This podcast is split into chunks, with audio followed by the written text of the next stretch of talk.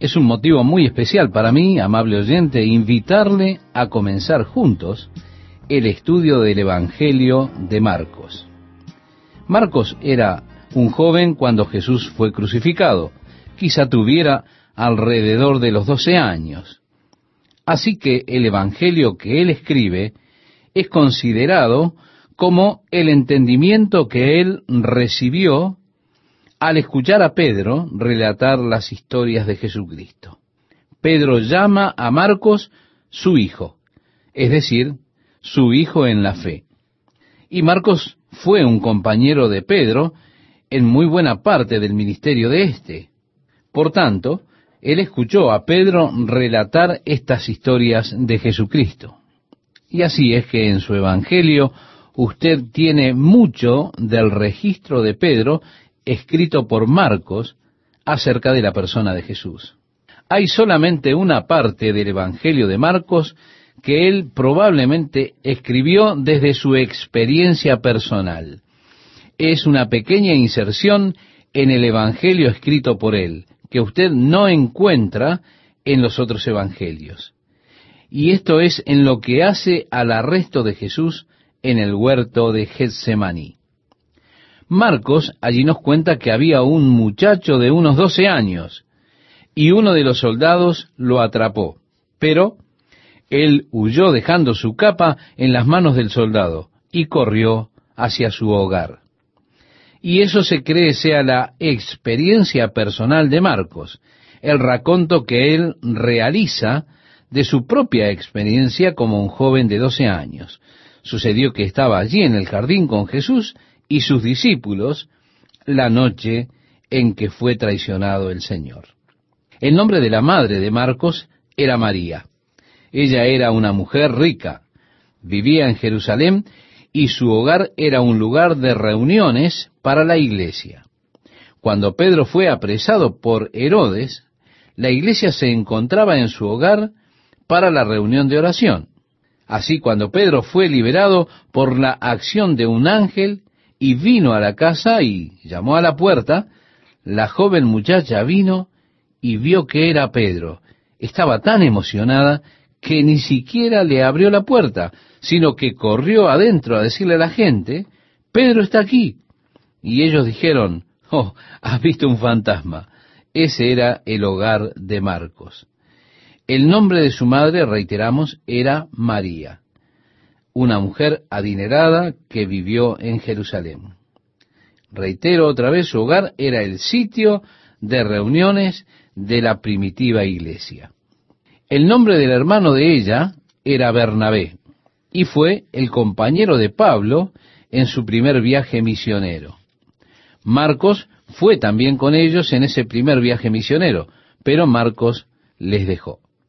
No sabemos por qué lo hizo. Hay alguna especulación de que Marcos estaba temeroso por ir a las áreas más hostiles de Asia, pero eso es solo una especulación. No sabemos por qué Marcos dejó a Pablo y a Bernabé en el primer viaje misionero. Pero fue evidente que Pablo se ofendió por su partida, de modo que cuando Bernabé y Pablo estaban prontos para salir en su segundo viaje misionero, Bernabé quería traer a su sobrino Marcos. Pablo objetó tenazmente debido a que los había abandonado con anterioridad.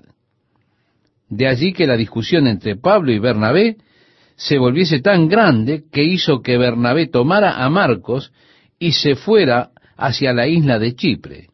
Pablo, por su lado, tomó a Silas y se fue para Asia. Sin embargo, esta brecha entre Pablo y Marcos no duró mucho, porque Pablo hace mención de Marcos estando en Roma con él y ministrando a sus necesidades. Es probable que mientras Marcos estaba en Roma con Pablo, fue que escribió este Evangelio. Es uno de los primeros evangelios escritos. Y se piensa que se debe haber escrito antes del año 63 de nuestra era. Se cree que fue escrito por Marcos a los romanos. ¿Por qué? Porque él estaba con Pablo en Roma. Además, sabemos que siempre que trata de cualquiera de las costumbres judías, él se toma tiempo para explicarlas. lo cual no sería necesario si él le estuviese escribiendo a los judíos. Por eso es que se piensa que lo escribió este Evangelio para los romanos. Allí Marcos es breve en su estilo. Es decir, él no entra en muchos detalles, sino que brevemente relata las historias y por ello relata muchos más hechos. Más tarde, al escribir Pablo, él les pide que envíen a Marcos a él, con alguna de sus cosas. Y así es que él dice que Marcos ha sido un alivio y una ayuda para él. En definitiva, aquí tenemos el Evangelio según Marcos. Amable oyente, en la Biblia tenemos tres comienzos. En el Evangelio de Juan leemos, en el principio era el verbo, el verbo era con Dios y el verbo era Dios. En el libro de Génesis, el primer libro de la Biblia, en el capítulo 1, versículo 1, leemos, en el principio Dios creó los cielos y la tierra. Pero el Evangelio de Marcos comienza así, principio del Evangelio de Jesucristo, Hijo de Dios. Marcos no nos cuenta del nacimiento de Jesús. Él deja eso para Mateo y para Lucas. Marcos comienza su historia desde el bautismo de Juan. No obstante, este es el comienzo del Evangelio de Jesucristo, así que no nos dirá nada de sus primeros años y acerca de su nacimiento, sino que comienza ya con el ministerio de Jesús. Él estaba con Pablo en Roma.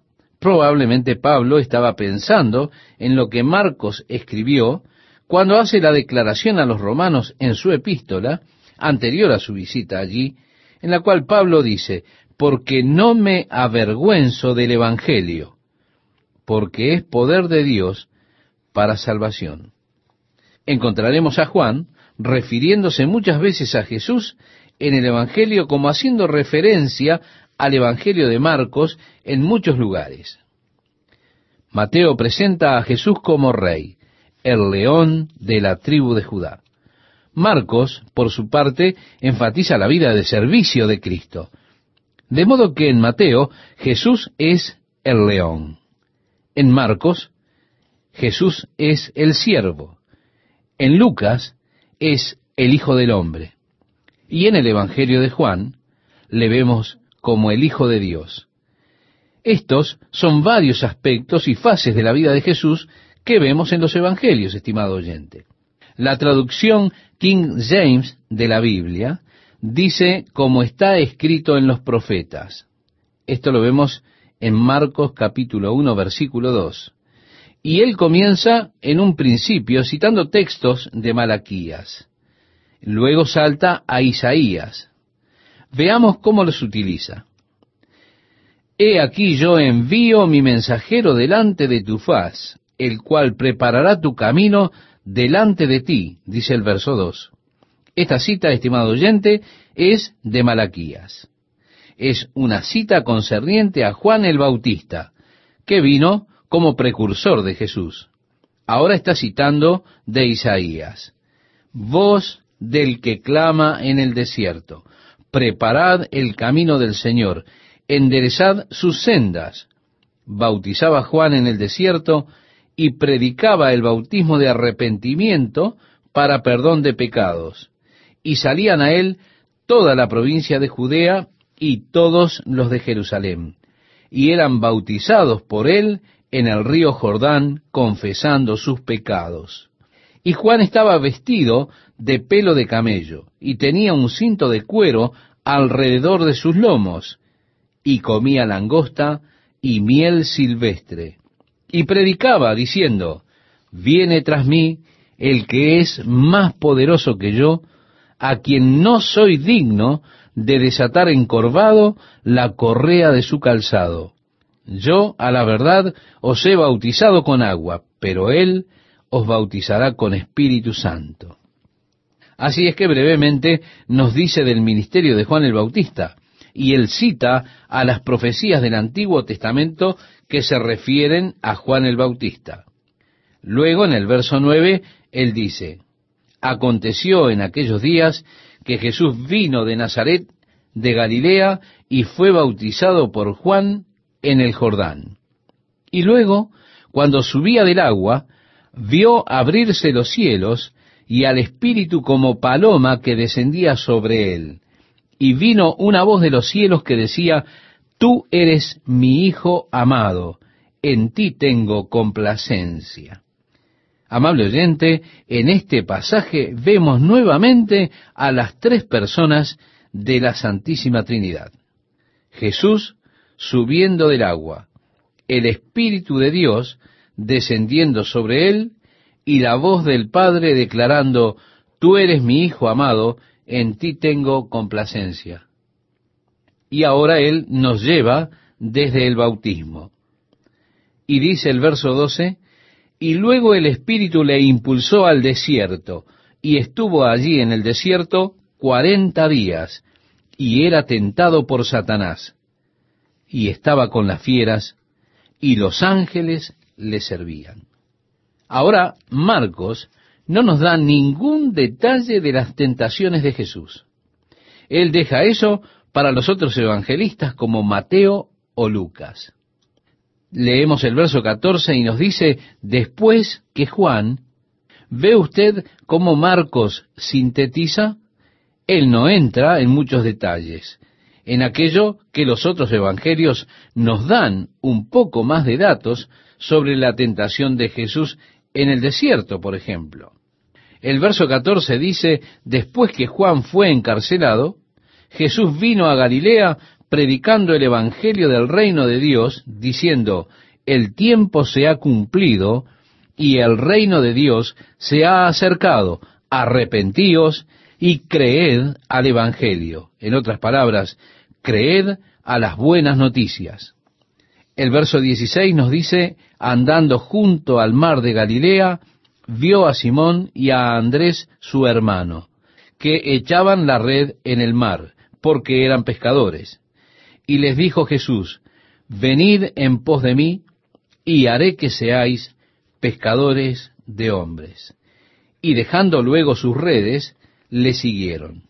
Pasando de allí un poco más adelante, vio a Jacobo, hijo de Zebedeo, y a Juan su hermano, también ellos en la barca, que remendaban las redes, y luego los llamó, y dejando a su padre Zebedeo en la barca con los jornaleros, le siguieron. Al leer el Evangelio de Marcos, dado que no nos da muchos detalles, pareciera que Jesús, caminando a lo largo de la ribera de Galilea, de repente vio a Pedro y a su hermano Andrés y les dijo, venid en pos de mí y haré que seáis pescadores de hombres. Y ellos simplemente dejaron las redes y le siguieron a él. Bueno, eso fue lo que pasó. Pero esta no es la primera vez que ellos se encontraban con Jesús. Aquí es cuando Jesús los llamó para ser sus discípulos. Pero ellos habían conocido a Jesús antes. Usted puede ver esto en el Evangelio de Juan. Allí él nos dice de un encuentro anterior con Jesús. Andrés había conocido a Jesús y vino a Pedro su hermano y le dijo, hemos encontrado al Mesías. Y trajo a su hermano Pedro a Jesús. Ellos conocían a Jesús, se habían encontrado con él. Ellos habían visto los milagros que había hecho. Pero ahora Jesús los está llamando a un compromiso completo como discípulos. Ahora se trata de conocer a Jesús. Entonces, inmediatamente después de llamarlos, ellos dejaron su pesca, sus redes, para seguir a Jesús. Note lo siguiente, estimado oyente, allí está Santiago y Juan con su padre Zebedeo. Jesús más tarde les llamó a ellos hijos del trueno, pero ellos habían rentado algunos siervos. Ellos dejaron a su padre con los siervos que habían rentado. ¿Por qué mencionamos esto? Porque esto nos muestra que evidentemente ellos venían de un trasfondo de gente con cierto poder adquisitivo. Leamos ahora el versículo 21. Y entraron en Capernaum, que por supuesto era el lugar en donde vivía Pedro, allí en Capernaum. Y los días de reposo, entrando en la sinagoga, enseñaba, y se admiraban de su doctrina, porque les enseñaba como quien tiene autoridad y no como los escribas. Cada vez que los escribas enseñaban al pueblo, ellos decían, el rabí Gilel dice de este asunto, qué significa esto, qué significa lo otro. Siempre estaban citando a algunos rabinos. Nunca hablaban lisa y llanamente diciendo, por ejemplo, esto es lo que el Señor nos dice. Nunca hablaban con autoridad. Siempre en sus enseñanzas simplemente citaban ideas y otros pensamientos, citaban a otros rabinos y lo que ellos pensaban que habían querido decir estos. En cambio Jesús, cuando vino, él habló con autoridad. Recordamos, estimado oyente, en el Sermón del Monte, cuando él dijo, habéis oído que se ha dicho, es decir, lo que habían dicho aquellos en el pasado, no matarás, pero yo os digo, ve, él habló con autoridad y ellos se maravillaron de su clase de enseñanza. No estaban acostumbrados a alguien que hablara con autoridad en cuanto a la palabra de Dios, de modo que estaban asombrados de la enseñanza de Jesús, porque no era a lo que ellos estaban acostumbrados a oír. Les hablaba y enseñaba con verdadera autoridad. El verso 23 nos dice, pero había en la sinagoga de ellos un hombre con espíritu inmundo, que dio voces diciendo, Ah, ¿qué tienes con nosotros, Jesús Nazareno? ¿Has venido para destruirnos? Sé quién eres, el santo de Dios. Santiago dice en su epístola, vosotros decís que creéis en Dios, ¿y qué? Eso no lo hace a usted cristiano, eso no le salva, porque los demonios creen y tiemblan delante de Él. Así que simplemente creer en Dios realmente a usted no le trae la salvación. Y es en esto en lo que se equivocan muchas personas. Dicen, bueno, yo no soy ateo, yo creo en Dios. Pero, estimado oyente, eso no significa que sean salvos. Eso es simplemente una prueba de que usted no es un tonto. Porque la Biblia enseña que dijo el necio en su corazón, no hay Dios. Así que usted dice que cree en Dios, por ello yo creo que usted no es un necio.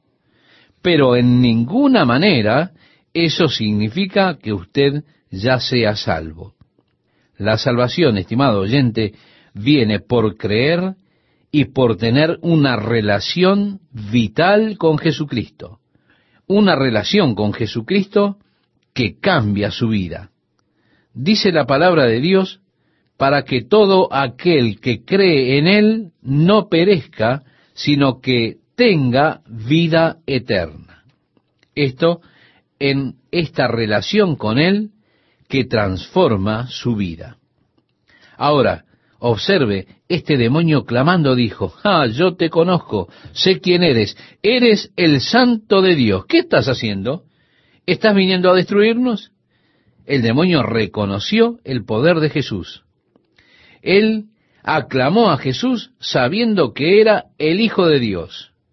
Pero, observe, estimado oyente, ese demonio no será salvo. Es posible que usted reconozca el poder de Jesús y aclame que Jesús es el Hijo de Dios. Aun con todo eso, usted puede no ser salvo. Reitero, la salvación es una experiencia que cambia la vida al creer y estar en relación con Jesucristo. El verso 25 nos dice, pero Jesús le reprendió diciendo, cállate y sal de él, hablando con autoridad al demonio. Y el espíritu inmundo, sacudiéndole con violencia y clamando a gran voz, salió de él. Marcos hace mención de muchos casos de exorcismo realizados por Jesús, demostrando el poder que Jesús tenía sobre estos espíritus inmundos o sobre estos demonios. Hablaremos luego más acerca de ello cuando entremos en el quinto capítulo, en el hombre de la ciudad de Gadara.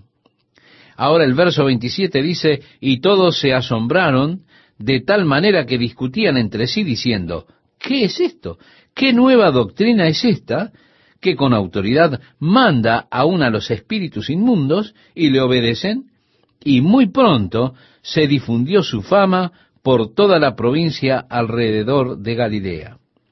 De pronto, alrededor del área de Galilea hay un rumor acerca de Jesús de Nazaret, sobre las cosas que él está haciendo, las cosas que él está diciendo.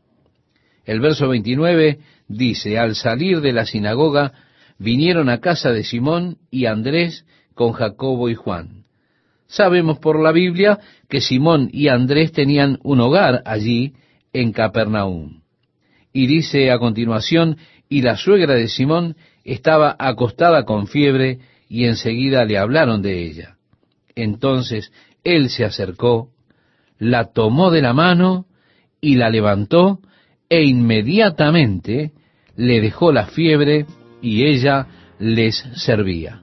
Ve, estimado oyente, luego de ser sanada, ella les preparó una cena.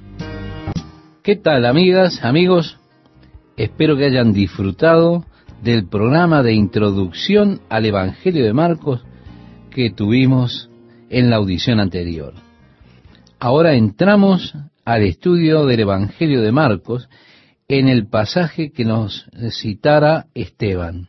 En el capítulo 1, versículo 16, leemos, Andando junto al mar de Galilea, vio a Simón y a Andrés su hermano, que echaban la red en el mar porque eran pescadores. Y les dijo Jesús, venid en pos de mí y haré que seáis pescadores de hombres. Y dejando luego sus redes, le siguieron. Pasando de allí un poco más adelante, vio a Jacobo, hijo de Zebedeo, y a Juan su hermano, también ellos en la barca que remendaban las redes. Y luego los llamó, y dejando a su padre Zebedeo en la barca con los jornaleros, le siguieron y entraron en Capernaum. Y los días de reposo, entrando en la sinagoga, enseñaba, y se admiraban de su doctrina, porque les enseñaba como quien tiene autoridad y no como los escribas. Pero había en la sinagoga de ellos un hombre con espíritu inmundo que dio voces diciendo, Ah, ¿qué tienes con nosotros, Jesús Nazareno? ¿Has venido para destruirnos? Sé quién eres, el santo de Dios. Pero Jesús le reprendió diciendo, Cállate y sal de él. Jesús le hablaba a los demonios con autoridad. Y leemos el verso 26, y el espíritu inmundo sacudiéndole con violencia y clamando a gran voz, salió de él. Marcos hace mención de muchos casos en que Jesús hizo exorcismos, demostrando así el poder que él tenía sobre estos espíritus inmundos o demonios. El verso 27 nos dice, y todos se asombraron de tal manera que discutían entre sí diciendo, ¿qué es esto? ¿Qué nueva doctrina es esta que con autoridad manda a los espíritus inmundos y le obedecen. Y muy pronto se difundió su fama por toda la provincia alrededor de Galilea. Así que pronto en los alrededores del área de Galilea hubieron comentarios acerca de Jesús de Nazaret, de las cosas que él hacía y de las cosas que él decía. El verso 29 nos dice, al salir de la sinagoga, vinieron a casa de Simón y Andrés con Jacobo y Juan. Hemos visto que Simón y Andrés tenían su casa allí en Capernaum. Y la suegra de Simón estaba acostada con fiebre y enseguida le hablaron de ella. Entonces él se acercó, la tomó de la mano y la levantó, e inmediatamente le dejó la fiebre, y ella les servía. Es decir, que luego de ser sanada, ella les preparó la cena. Note en el verso 30, estimado oyente, si me acompaña en la lectura, nos dice, cuando llegó la noche, luego que el sol se puso, le trajeron todos los que tenían enfermedades y a los endemoniados. No diablos en plural, porque diablo hay uno solo. Esta es la palabra que en griego se traduce demonios. Y el verso 33 dice, y toda la ciudad se agolpó a la puerta, y sanó a muchos que estaban enfermos de diversas enfermedades, y echó fuera muchos demonios, y no dejaba hablar a los demonios porque le conocían. Realmente un día muy ocupado. Era el comienzo del ministerio de Jesús. Él comenzó en la mañana con este hombre que tenía un espíritu inmundo y se manifestó cuando Jesús estaba enseñando en la sinagoga. Así es que vemos a este hombre con espíritu inmundo alzando su voz y luego siendo librado.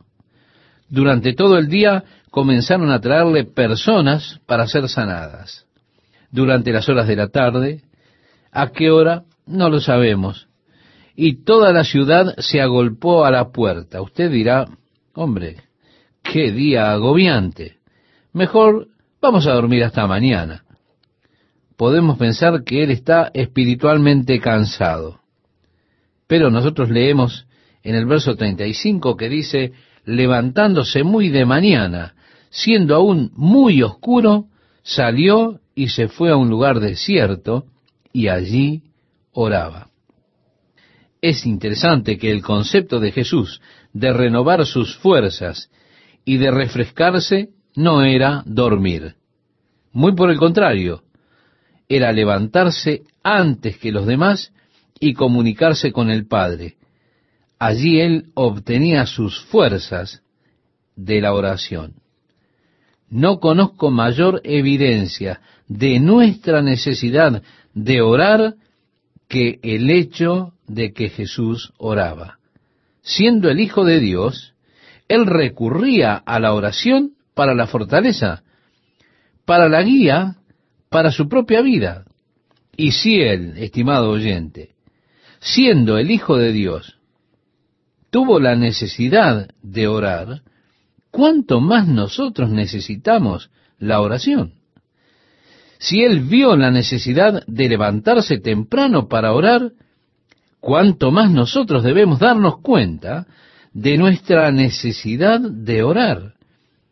Qué importante es la oración para la vida espiritual del creyente, ¿verdad? El verso 36 dice, y le buscó Simón y los que con él estaban, y hallándole le dijeron, todos te buscan. Bueno, así es que más tarde, cuando los demás ya se habían levantado, Jesús se había ido pero ahora en este momento había una multitud de personas frente a la puerta esperando. Y cuando Simón y los otros le hallaron, le dijeron, hey, todos te están buscando. Él les dijo, vamos a los lugares vecinos, para que predique también allí, porque para esto he venido. Y predicaba en las sinagogas de ellos en toda Galilea y echaba fuera los demonios. Nuevamente Marcos hace mención al hecho de que él echaba fuera demonios. Es importante que lo note usted, que note que esta es la cuarta vez que Marcos hace énfasis especial en este hecho. El verso 40 al 45 nos dice, vino a él un leproso rogándole, e hincada la rodilla le dijo, si quieres, puedes limpiarme. Y Jesús, teniendo misericordia de él, extendió la mano y le tocó y le dijo, quiero, sé limpio. Y así que él hubo hablado, al instante la lepra se fue de aquel y quedó limpio. Entonces le encargó rigurosamente y le despidió luego y le dijo, mira, no digas a nadie nada, sino ve, muéstrate al sacerdote y ofrece por tu purificación lo que Moisés mandó, para testimonio a ellos.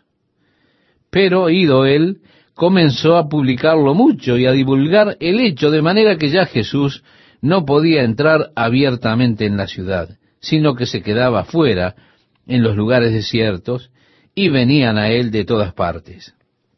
Jesús tal vez estaba intentando tener un poco más de libertad de movimiento, pero cuando comenzó a divulgarse la noticia de que el leproso había sido limpiado y todas las sanidades que habían sido hechas, llegó un momento en que él ya no podía entrar en las ciudades debido a las grandes multitudes.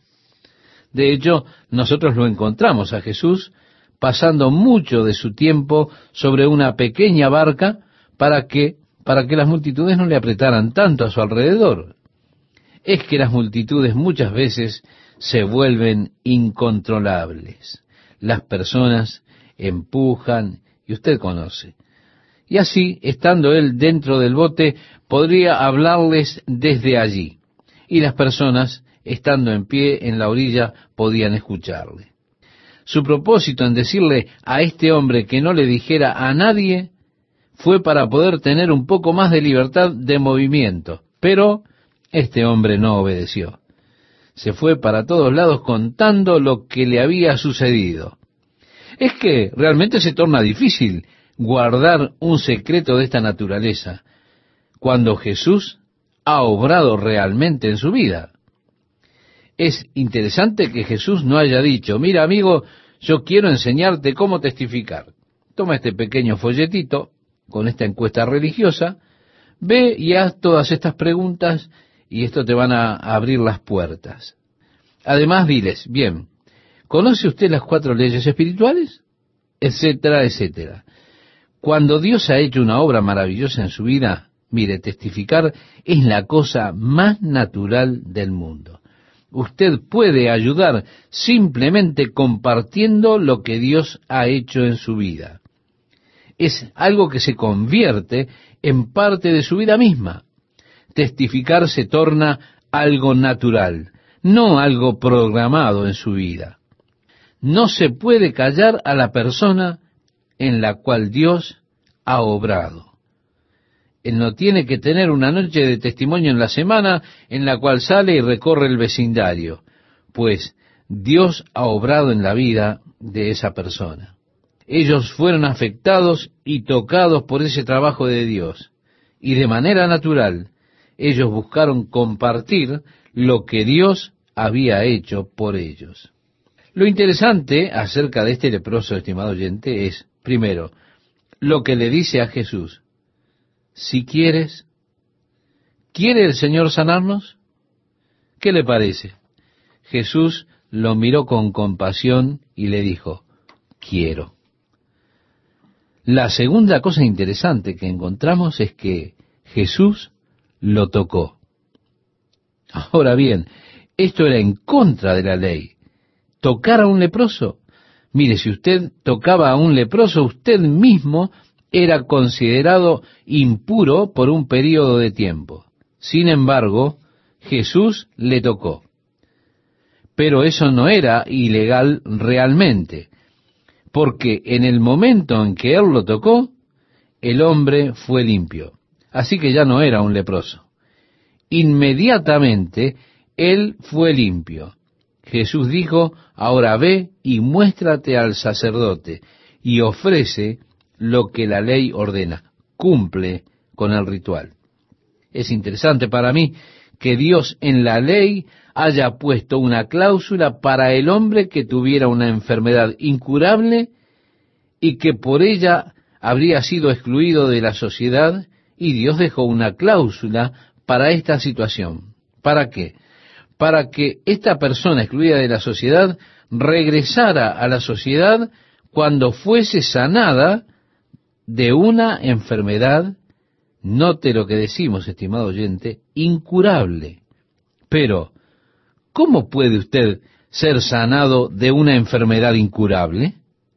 Dios estableció esto para trabajar Él mismo según su propia voluntad. Así que esta es la ley para el leproso en el día en que ha sido limpiado. Tenía que ir y presentarse ante el sacerdote. El sacerdote lo examinaba y luego le ponía en una casa aparte. Después de siete días, lo examinaba nuevamente para ver si había nuevas manchas. Y si él estaba limpio luego de siete días, debía traer dos palomas. Debía matar una, poner en la vasija la sangre y demás. Luego tomaban la paloma viva, la sumergían en la sangre y la dejaban ir libre. Y la paloma volaba batiendo las alas con la sangre de la paloma que fue sacrificada por haber sido limpio el leproso. Entonces ya se le consideraba limpio y este hombre podía retornar a la sociedad. Pero créame, es interesante para mí que Dios haya dejado establecido cómo trabajar Él mismo. Oh, démosle siempre a Dios la posibilidad de hacer su obra. Tratemos de no ponerle a Dios en una caja. Así que la lepra es incurable. Bueno, démosle a Dios la oportunidad de que Él haga su obra si así Él lo desea. Dios se dejó espacio a sí mismo para obrar. Y si Dios se dejó espacio a sí mismo para obrar, seguramente nosotros tenemos que darle lugar para que Él trabaje. Esta es la ley para el leproso en el día en que es limpiado. Esto para mí es absolutamente admirable. Yo amo esta porción de la ley levítica, esa porción donde Dios pone una cláusula para sí mismo para hacer milagros. Si yo quiero hacer el trabajo y sanar al leproso. Muy bien, esta es la ley para el leproso en el día en que es sanado. Recuerde, era una enfermedad incurable. Es interesante que la lepra se menciona siempre en las escrituras como una clase de pecado que era tan horrible, una enfermedad repugnante que avanzaba lentamente. Y quiero que note, estimado oyente, lo que vamos a decir a continuación. Primeramente, no corroía la enfermedad, sino que destruía los nervios. Por eso las personas se deformaban como resultado de la lepra. ¿Por qué? Porque perdían sensibilidad. Primero comenzaba en las extremidades del cuerpo, generalmente en las manos o en los pies. Lo primero que le sucede a un leproso es que se le adormecen los sentidos. La enfermedad mata sus nervios, así que no pueden sentir absolutamente nada. Y debido a que no pueden sentir nada, no pueden sentir dolor ni ninguna cosa, pierden el sentido del tacto. Los leprosos muchas veces tenían sus pies mordidos por las ratas y no se daban cuenta. Mientras estaban durmiendo en la noche, las ratas mordían sus pies y ellos no las sentían, porque la lepra había destrozado sus nervios. O al poner su mano debajo de un plato caliente o sobre algo caliente, se queman las manos. Ellos no pueden sentirlo. Entonces el daño se produce realmente porque no pueden sentir nada. Ellos dicen, oh, su dedo se ha caído. No, los dedos de los leprosos no se caen ni desprenden, sino que debido a que han perdido el tacto en sus manos, en sus dedos, muchas veces se queman o se lastiman por otras causas debido a su falta de sensibilidad. Ese es el tema. El pecado tiene una forma de anestesiar a las personas con la pérdida de sensibilidad. Lentamente usted se va destruyendo. El pecado es incurable, excepto por el obrar de Dios. Así que Jesús dice, quiero, sé limpio, ve, muéstrate al sacerdote. Ahora bien, en el capítulo 2 de Marcos, en el versículo 1 y versículo 2 leemos, entró Jesús otra vez en Capernaum después de algunos días y se oyó que estaba en casa.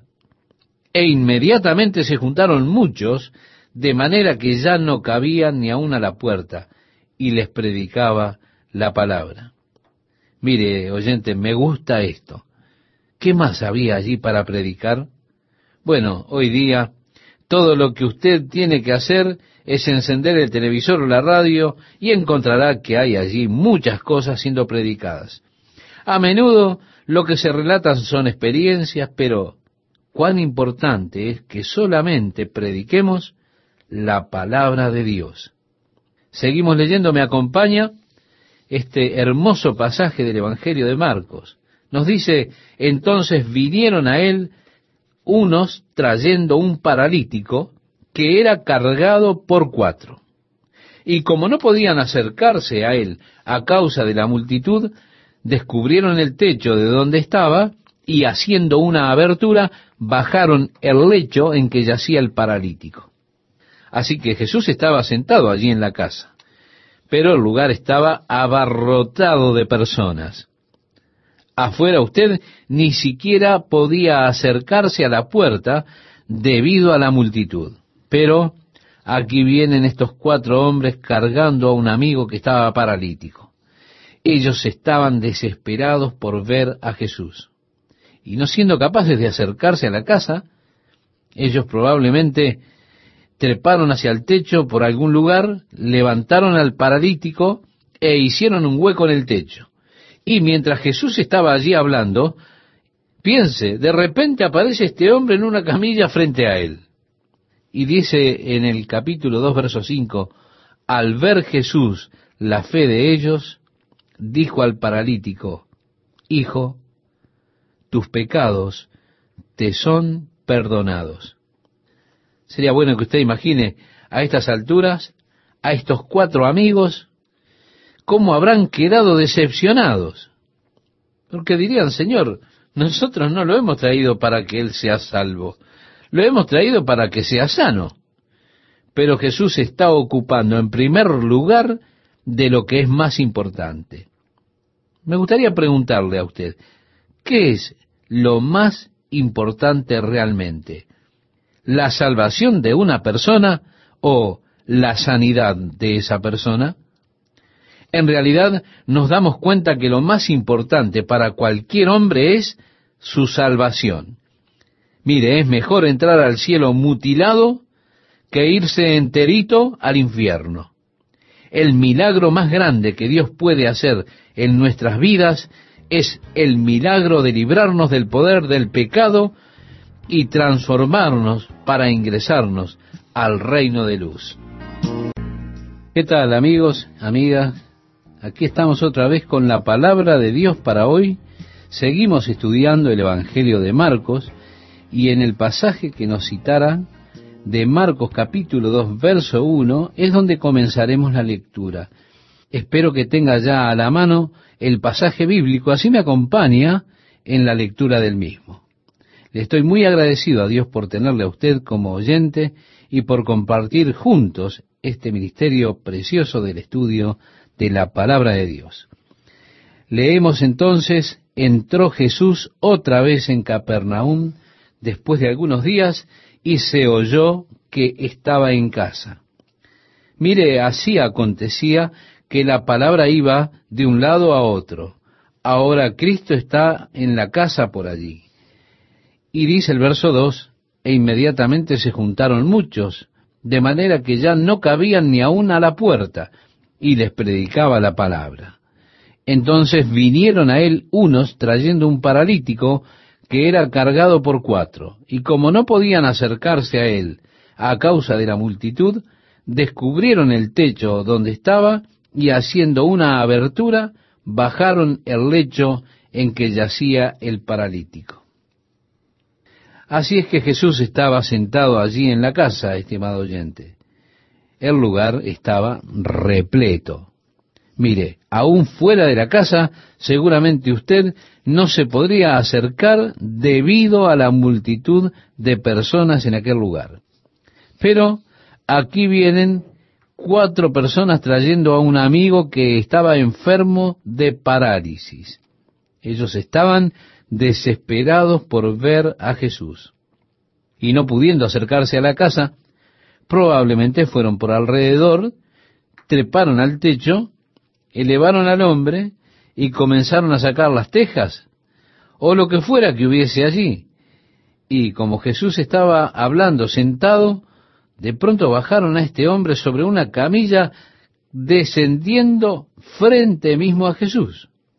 Y dice el relato al ver Jesús la fe de ellos, dijo al paralítico, Hijo, tus pecados te son perdonados. Como comentábamos en el programa anterior, yo me imagino que estos cuatro amigos se deben haber quedado muy decepcionados, quizá diciendo, Señor, no lo trajimos para que se salve, lo trajimos para que lo sanes. Pero Jesús estaba cuidando lo más importante primero. ¿Y qué es lo que más importa? Sin duda, la salvación de una persona antes que su sanidad. Es mejor ir al cielo mutilado que irse enterito al infierno. La salvación es por lejos la necesidad más grande que todos tenemos. El milagro más grande que Dios puede obrar en cualquier vida es el milagro de librarnos del poder del pecado y trasladarnos al reino de la luz. Créame, estimado oyente, ese es el milagro más grande que Dios puede hacer. Y así que Jesús está haciendo las cosas más importantes primero. Pero también estoy seguro que Él está buscando dejar declarado algo para el pueblo, cosa que los fariseos inmediatamente captaron. Porque cuando Jesús dijo, Hijo, tus pecados te son perdonados, estaban allí sentados algunos de los escribas, los cuales cavilaban en sus corazones. Inmediatamente fue como un flash sobre ellos. Este hombre está hablando blasfemias, porque nadie puede perdonar pecados sino solo Dios. Ellos están absolutamente en lo cierto en la segunda declaración, pero están muy errados en la primera. Jesús no estaba hablando blasfemias, ¿por qué? Y porque Jesús es Dios. Estaban acertados en lo segundo, porque nadie puede perdonar pecados a excepción de Dios. Ahora, ¿usted recuerda a David en el Salmo 51? Él había sido enfrentado por el profeta Natán por su pecado en contra de Betsabé. Él clama, ten misericordia de mí, oh Dios, conforme a la multitud de tus piedades, borra mis rebeliones, porque a ti, a ti solo he pecado y he hecho este gran mal. Sí, estimado oyente, solamente Dios puede perdonar el pecado del hombre. Por lo tanto, ellos estaban en lo correcto, en eso de que solo Dios es el que puede perdonar pecados, pero estaban totalmente equivocados en que él estaba hablando blasfemias. En realidad, Jesús estaba simplemente mostrando que él era Dios. Recuerda el pasaje del joven gobernante rico que vino a Jesús y le dijo, Maestro bueno, ¿qué bien haré para obtener la vida eterna? Jesús le dijo, ¿por qué me llamas bueno? Uno solo hay bueno, es a saber Dios. Jesús no estaba diciendo, mira, yo no soy bueno. Él estaba diciendo, has reconocido una verdad, has reconocido una verdad acerca de mí, me has reconocido como Dios. ¿Por qué me llamaste bueno? Porque reconociste que soy Dios. Él está tratando de ayudar a ese joven a darse cuenta realmente que del subconsciente se diera cuenta y lo trajera a la conciencia. ¿Por qué me llamaste bueno? Solo uno hay bueno, es a saber Dios. Tú me llamaste bueno. ¿Por qué? Porque soy Dios. Ahora, aquí nuevamente hay una afirmación. Él sabía, Jesús sabía, que solamente Dios puede perdonar pecados y él estaba actuando en su naturaleza divina cuando dijo, Hijo, tus pecados te son perdonados. Pues Jesús sabía que esto se levantaría en las mentes de aquellos fariseos. El verso 8 nos dice, y conociendo luego Jesús en su espíritu, que cavilaban de esta manera dentro de sí mismos, les dijo, ¿por qué caviláis así en vuestros corazones? ¿Qué es más fácil? decir al paralítico, tus pecados te son perdonados, o decirle, levántate, toma tu lecho y anda? Ahora bien, nosotros también hacemos esta pregunta. ¿Qué es más fácil decir? Bueno, usted puede decir lo que quiera, Pero para probar que lo que dijo es verdad, sería difícil probar que cuando usted dice sus pecados son perdonados, realmente lo son. ¿Por qué? Porque no hay ninguna señal externa visible que podamos discernir de que le han sido perdonados los pecados a una persona. Pero el hecho de decir, toma tu lecho y anda, marca una línea que es difícil de ver porque usted puede probar rápidamente si hay o no algún poder en las palabras que ha hablado. Si usted dice, toma tu lecho y anda, pero el sujeto queda aún tendido, usted queda expuesto a la vergüenza en un apuro, como que lo que ha hecho es un fraude. Pero si usted dice, toma tu lecho y anda, y el sujeto se levanta y comienza a caminar, entonces es bastante obvio que tiene gran poder. Por lo tanto Jesús dijo, pues para que sepáis que el Hijo del Hombre tiene potestad en la tierra para perdonar pecados, dijo al paralítico, a ti te digo, levántate, toma tu lecho y vete a tu casa. Entonces él se levantó enseguida y tomando su lecho, salió delante de todos, de manera que todos se asombraron y glorificaron a Dios diciendo, nunca hemos visto tal cosa. Es realmente glorioso. Todos se asombraron y glorificaron a Dios. Recuerda, estimado oyente, que Jesús había dicho ya en el Sermón de la Montaña aquellas palabras, que tu luz brille delante de los hombres para que cuando vean vuestras obras, glorifiquen a vuestro Padre que está en los cielos. Mire, hay dos maneras en que usted puede dejar su luz brillar. Hay dos maneras por las cuales se puede hacer una obra. Usted puede dejar su luz brillar de modo que cuando los hombres vean sus obras digan, oh, qué persona grandiosa es. ¿No es maravilloso este hombre? Es realmente grandioso. Y entonces usted estará atrayendo la atención y la alabanza para usted mismo. O simplemente puede dejar su luz brillar para que cuando los hombres vean las buenas obras digan, oh, ¿no es grandioso Dios? ¿No es bueno Dios? Así es que Jesús está haciendo la obra en tal forma que las personas glorificaban a Dios. Ese es el modo en que deberíamos hacer nosotros nuestras obras, hacerlas de tal modo que no atraigamos la atención a nosotros mismos, sino a Dios. De algún modo, mire, en esta naturaleza mía que es perversa, yo siempre deseo atraer la atención hacia mí.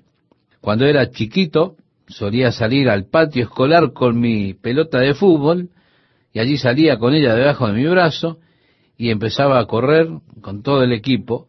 El anunciador decía, y Chuck Smith tiene la pelota y está corriendo, elude a uno, elude al otro y gol. ¡Viva! Muy bien. Todo el mundo festejaba, gritaba y yo caminaba por allí escuchando los comentarios, se da cuenta, ¿no? Tenía cuatro o cinco años cuando hacía esto. Así que fue natural cuando crecí que continué con el fútbol y demás. Viviendo para esa algarabía de la multitud, viviendo de los festejos de las gentes, cumpliendo mis primeras fantasías. Es algo dentro de la naturaleza nuestra, es algo que está allí dentro de esa vieja naturaleza del hombre. Ahora, cuando venimos a Jesucristo, debemos considerar al viejo hombre como muerto con Cristo para que así estemos vivos para Dios. Y vivir ahora no para nuestra gloria, no para que nos reconozcan a nosotros, no para recibir nosotros la alabanza, sino para hacer nuestras obras de tal modo que cuando los hombres vean las buenas obras, glorifiquen a nuestro Padre que está en los cielos. Jesús dejó el clásico ejemplo que dice, de manera que todos se asombraron y glorificaron a Dios diciendo, nunca hemos visto tal cosa. El versículo 13 nos dice, después volvió a salir al mar, y toda la gente venía a él, y les enseñaba. Y al pasar, vio a Leví, o Mateo, Sabemos que Leví es Mateo, hijo de Alfeo, sentado al banco de los públicos tributos. Allí en Capernaum, eh, después volvió a salir al mar, y toda la gente venía a él y les enseñaba. Y al pasar, vio a Leví, que es Mateo, hijo de Alfeo, sentado al banco de los tributos públicos. Allí en Capernaum, Mateo era un recaudador de impuestos. Es interesante que muchos de los discípulos fueron traídos de esa área de Capernaum. Y mientras pasaban, estaba Mateo sentado en su pequeña casa de recolección de impuestos. Diríamos, estaba allí sentado en la cabina de peaje. Y le dijo, sígueme. Y levantándose le siguió. Aconteció que estando Jesús a la mesa en casa de él, leemos en el Evangelio de Marcos capítulo 2 versos 14 y 15, y así fue que Mateo preparó una gran comida para Jesús, pero él invitó a muchos de sus amigos que eran pecadores, porque los quería traer para que estuviesen con Jesús. Es interesante que los evangelios nos dicen que Mateo fue el que preparó esa cena para Jesús.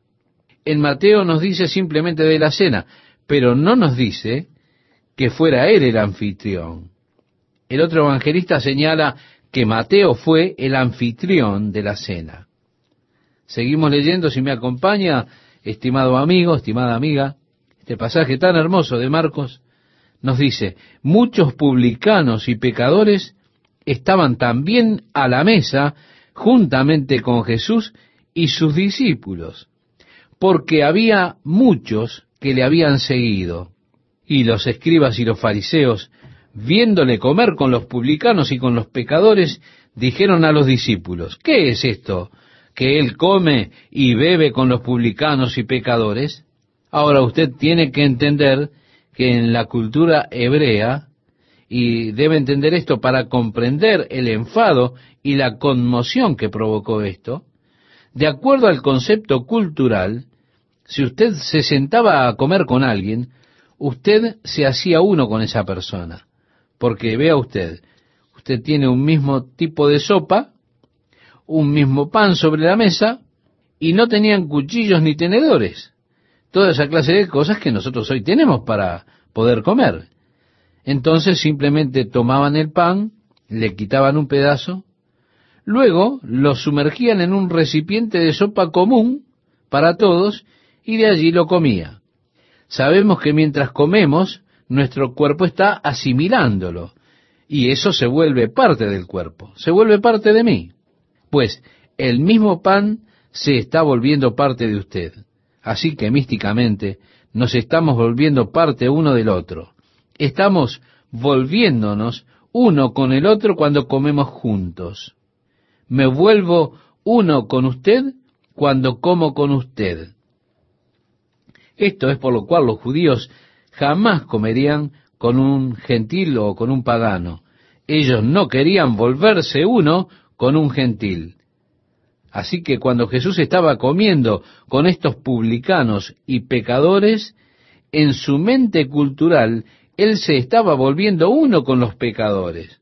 Ahora, la Biblia nos dice, al que no conoció pecado, por nosotros lo hizo pecado, para que nosotros fuésemos hechos justicia de Dios en él. Sí, estimado amigo, él se identificó con nosotros para redimirnos. Y así fue que ellos se asombraron y dijeron, ¿cómo es que Él está comiendo con publicanos y con pecadores? Al oír esto Jesús les dijo, los sanos no tienen necesidad de médico, sino los enfermos. No he venido a llamar justos, sino a pecadores y los discípulos de Juan y los de los fariseos ayunaban. Y vinieron y le dijeron, ¿por qué los discípulos de Juan y los de los fariseos ayunan y tus discípulos no ayunan? Jesús les dijo, ¿acaso pueden los que están de bodas ayunar mientras está con ellos el esposo? entre tanto que tienen consigo al esposo, no pueden ayunar. Pero vendrán días cuando el esposo les será quitado y entonces en aquellos días ayunarán. El ayuno es un rito espiritual en el cual hay una negación a la carne. Es una especie de autonegación o automortificación, si quiere llamarle así. Es una parte de negarse a uno mismo. Mientras Jesús estaba con sus discípulos, Él no les mandó a ayunar como un rito espiritual. Él dijo, entre tanto que tienen consigo al esposo, no pueden ayunar. Pero vendrán días cuando el esposo les será quitado y entonces en aquellos días ayunarán. Mire, en el Antiguo Testamento leemos que Daniel ayunó afligiéndose él mismo mientras esperaba en Dios y oraba. El compromiso de Daniel fue de no beber vino, no comer carne ni postres. Así que hay muchas cosas a las que usted se puede negar. Hay diferentes tipos de ayunos en los cuales uno se puede involucrar con total abstinencia, beber agua solamente, mantener alto el nivel de líquido en su cuerpo o simplemente negarse a ciertas cosas por un periodo de tiempo, al negarse a la carne para orar y esperar en Dios. La oración y la palabra, estimado oyente, alimentan el espíritu tal como el alimento sustenta al cuerpo. Nosotros somos extremadamente fieles en alimentar el cuerpo. Cuidamos que tenga sus tres comidas diarias, pero con frecuencia somos muy descuidados en cuanto a alimentar el espíritu. La Biblia dice que la carne lucha contra el espíritu y el espíritu en contra de la carne, de modo que frecuentemente la carne prevalece sobre el espíritu. Bueno, es bastante obvio, pero ¿por qué? Porque soy tan fiel en alimentar la carne y tan negligente en alimentar el espíritu. Así que ayunar y orar son algo inverso a lo normal. Comienzo a negarme a alimentar la carne y me tomo tiempo para alimentar el espíritu. Mi espíritu comienza a volverse fuerte y me vuelvo victorioso. De modo que allí es donde el ayuno entra y ese es el verdadero propósito del ayuno.